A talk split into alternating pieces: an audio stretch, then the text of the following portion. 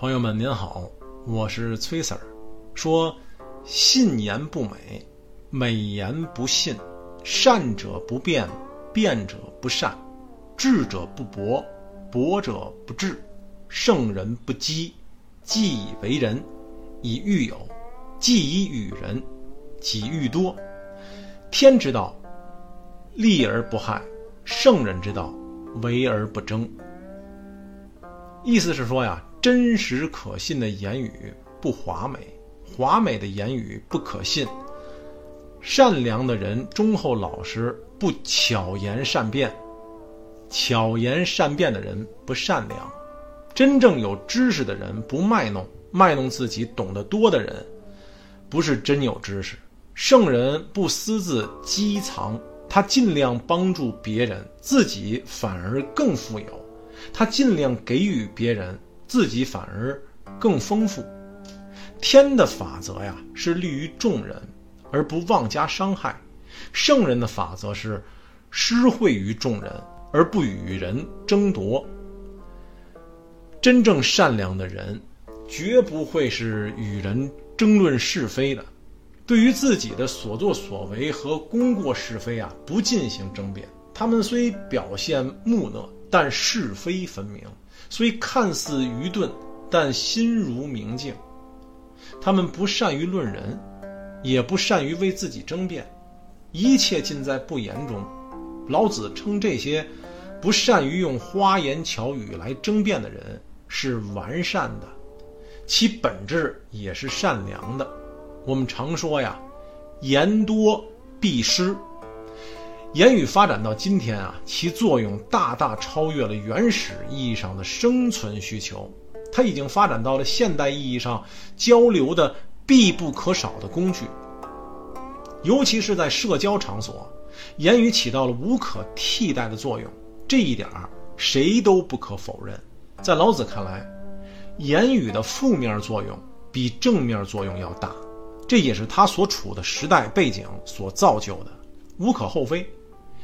我们必须清醒地认识到，老子啊，绝不是要我们都成为哑巴，他只是强调言语上升到善变这一层次所出现的弊端，他将言语和人的善良本质啊联系起来，不是没有道理的，这在今天看来依旧具有重要的意义。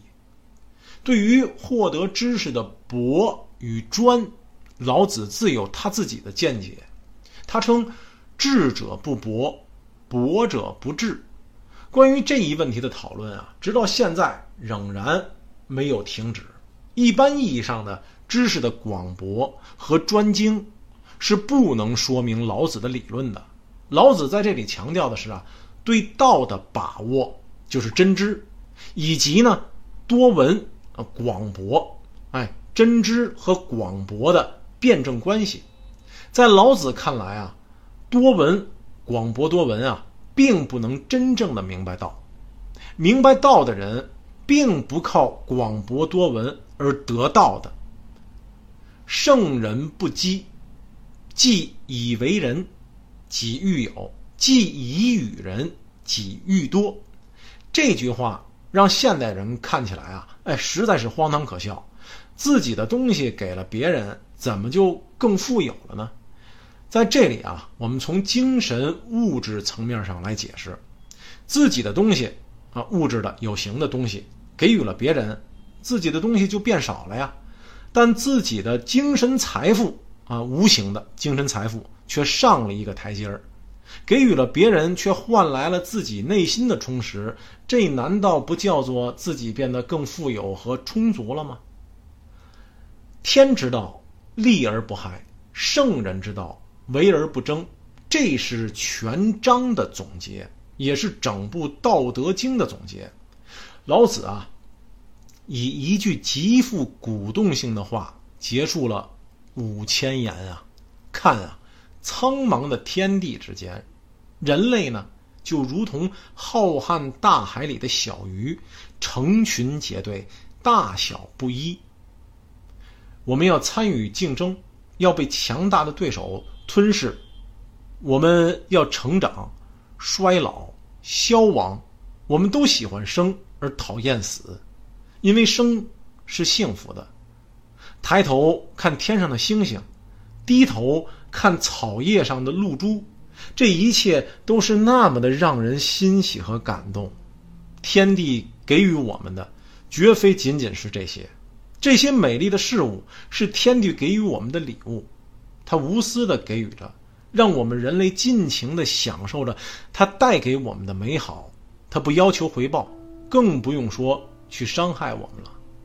圣人也是如此，他只是默默的奉献，而不要求我们的回报。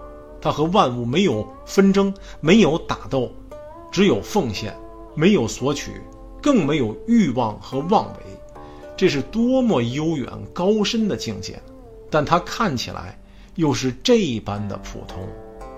好，朋友们，到今天为止，咱们这个白话系列之《道德经》给您说完了。您有什么意见或建议，欢迎发到评论区中。同时啊，也十分感谢您的耐心持续的倾听。我们在不久的将来啊。还准备了其他白话经典的专辑节目，届时欢迎您的再次聆听。青山不老，绿水长流，各位再会。